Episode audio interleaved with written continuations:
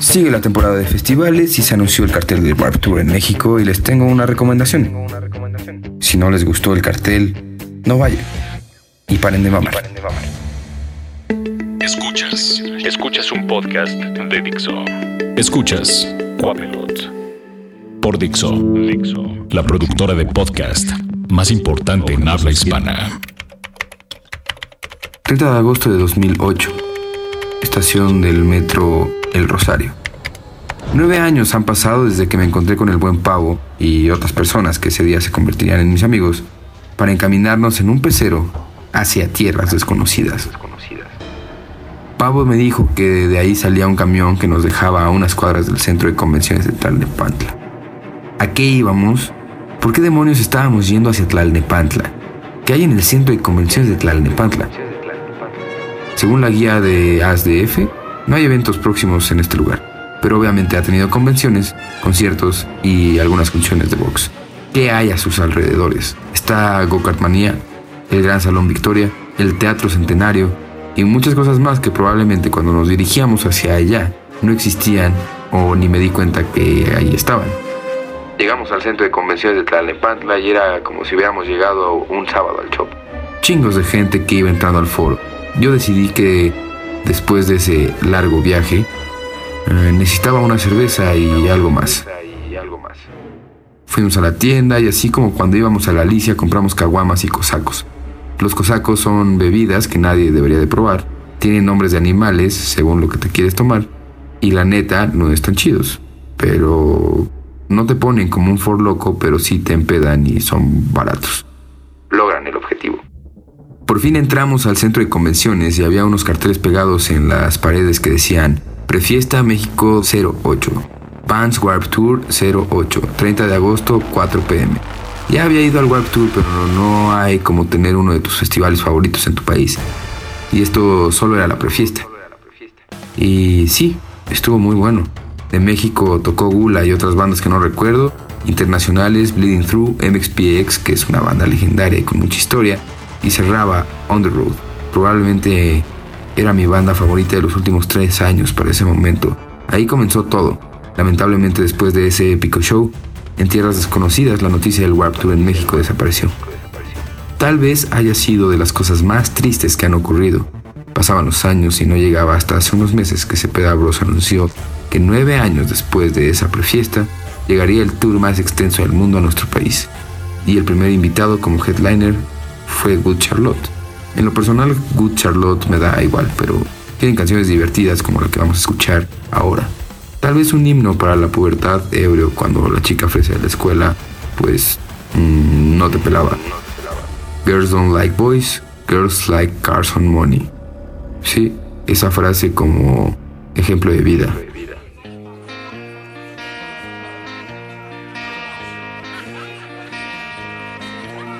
with He's well dressed,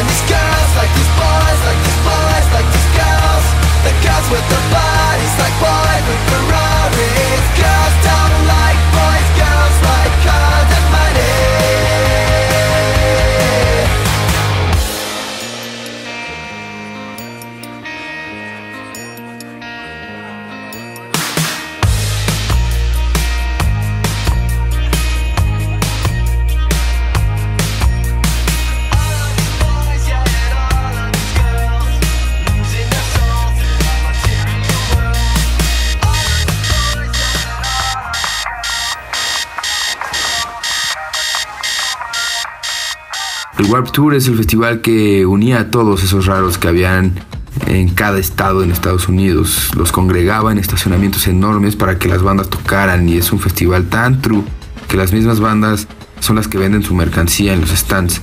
Entonces, si tenías suerte, era probable que alguna de tus bandas te firmara cuando les comprabas una playera o podría ser que te regalaran alguna plumilla o algo así. Si vieron el documental de No Room for Rockstars, entenderán de lo que hablo. Es un festival donde lo más importante es la amistad y el hecho de que todos somos iguales y por un día en el año, cuando llegue el tour a tu ciudad, dejas de ser el raro y te das cuenta de que eres parte de algo mucho más grande. Si no han visto el documental, háganlo. Entenderán por qué Never Shout Never está en letras grandes. Por qué Mike Posner es quien es ahorita e hizo una de las canciones que más sonaron en el 2016. Y como todo lo que está alrededor del Warp Tour, es más que las bandas que están tocando. La música es el eje, pero neta te das cuenta de que hay muchas cosas más que están dentro de ese festival. Dejando sentimentalismos, hablemos del cartel de la primera fecha del Warp Tour en México. El próximo 25 de mayo, en el Foro Pegaso, a partir de las 10 a.m. podrán acceder al foro. Las actividades comenzarán a mediodía. Y bueno, vayamos de abajo hacia arriba. Hay bandas que no conozco, pero hay otras que llaman la atención. Parte importante del Warp Tour es el apoyo al talento nacional y emergente. No tocan en todas las fechas, pero los invitan a algunas y eso los catapulta para que después puedan tocar en otros escenarios o puedan compartir escenario con bandas un poco más grandes y para que sean descubiertos por esas mismas bandas que se presentan en el festival y entre ellos se vayan apoyando. De abajo hacia arriba, lo que más me llama la atención es Hong Kong Blood Opera. Aparte de que su nuevo baterista es uno de los bateristas más chingones que hay en México, estoy hablando de mi compita Chassis, es una banda bien interesante, tal vez la única banda que ganó un campeonato y que en verdad valió la pena. Están de regreso y eso está increíble. Y qué bueno que vamos a tener un show de ellos en el Warp Tour. Joliet, me tocó verlos cuando empezaban en Puebla, hace ya varios años, y la neta es que poco a poco se han abierto puertas, han tureado por un chingo de lados y traen demasiado poder. Cardiel, un dúo que está haciendo cosas padrísimas y que aparte la chica que toca batería es ingeniera en audio y están muy cabrones. Longshot, el buen Gastón, que ya pasó por los micrófonos de la mesa redonda de Quapelot, dio un show increíble en Vivo Latino y ahora le toca estar en el Warp Tour. Besitos a Gastón. Illinois, Termo, Insight, Allison y División Minúscula son bandas que tenían que estar en la primera edición del Warp Tour en México. Son esas bandas que estaban hace años y que de haber llegado a esa fecha antes tenían que haber tocado. Tal vez era lo que menos podíamos tener en este Warp Tour. Esas bandas que en su momento hicieron una escena y que las tuvimos en México y que debíamos de tenerlas para la primera fecha del Warp Tour en México. De las internacionales, Tsunami Bomb, Anti-Flag y Strong Out, que nos van a volar la cabeza. Alessana, que fue una de las primeras bandas de ese tipo en venir a México, lo hacen cabrón. El niño que canceló hace unos meses para la fiesta del Notfest, pero que ahora regresan a México y raro verlos en un Warp Tour, pero va a estar muy, muy, muy chingón. Y por supuesto Incubus, que la gente se está quejando de que Incubus no debería de estar en un festival como el Warp Tour. No entiendo por qué no tendría que estar Incubus en un Warp Tour. Yo creo que todas las bandas pueden entrar al Warp Tour. Pero bueno, Incubus trae nueva música y todo. Pero verga, Incubus es de las cosas más increíbles que hay en vivo. Va a ser un gran, gran día.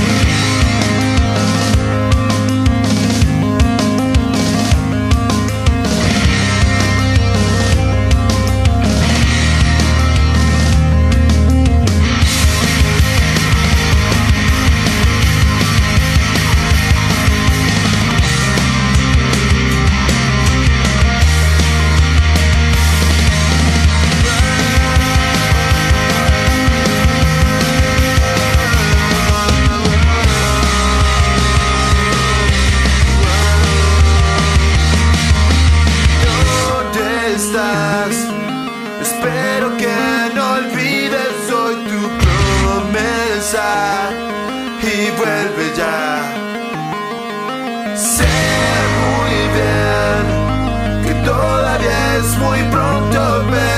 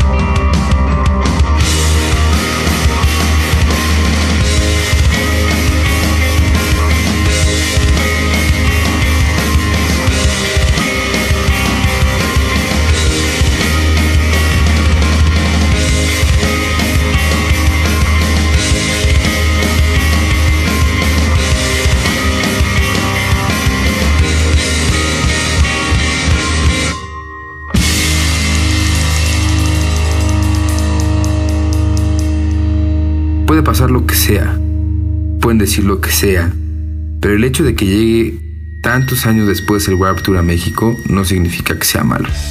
Llegará el 25 de mayo y vamos a estar ahí muchos de los que conocemos el tour desde hace tiempo, que fuimos, que lo vivimos y que nos emociona tenerlo en nuestro país. Un día lleno de nostalgia, amigos y cerveza, como en aquellos viejos tiempos.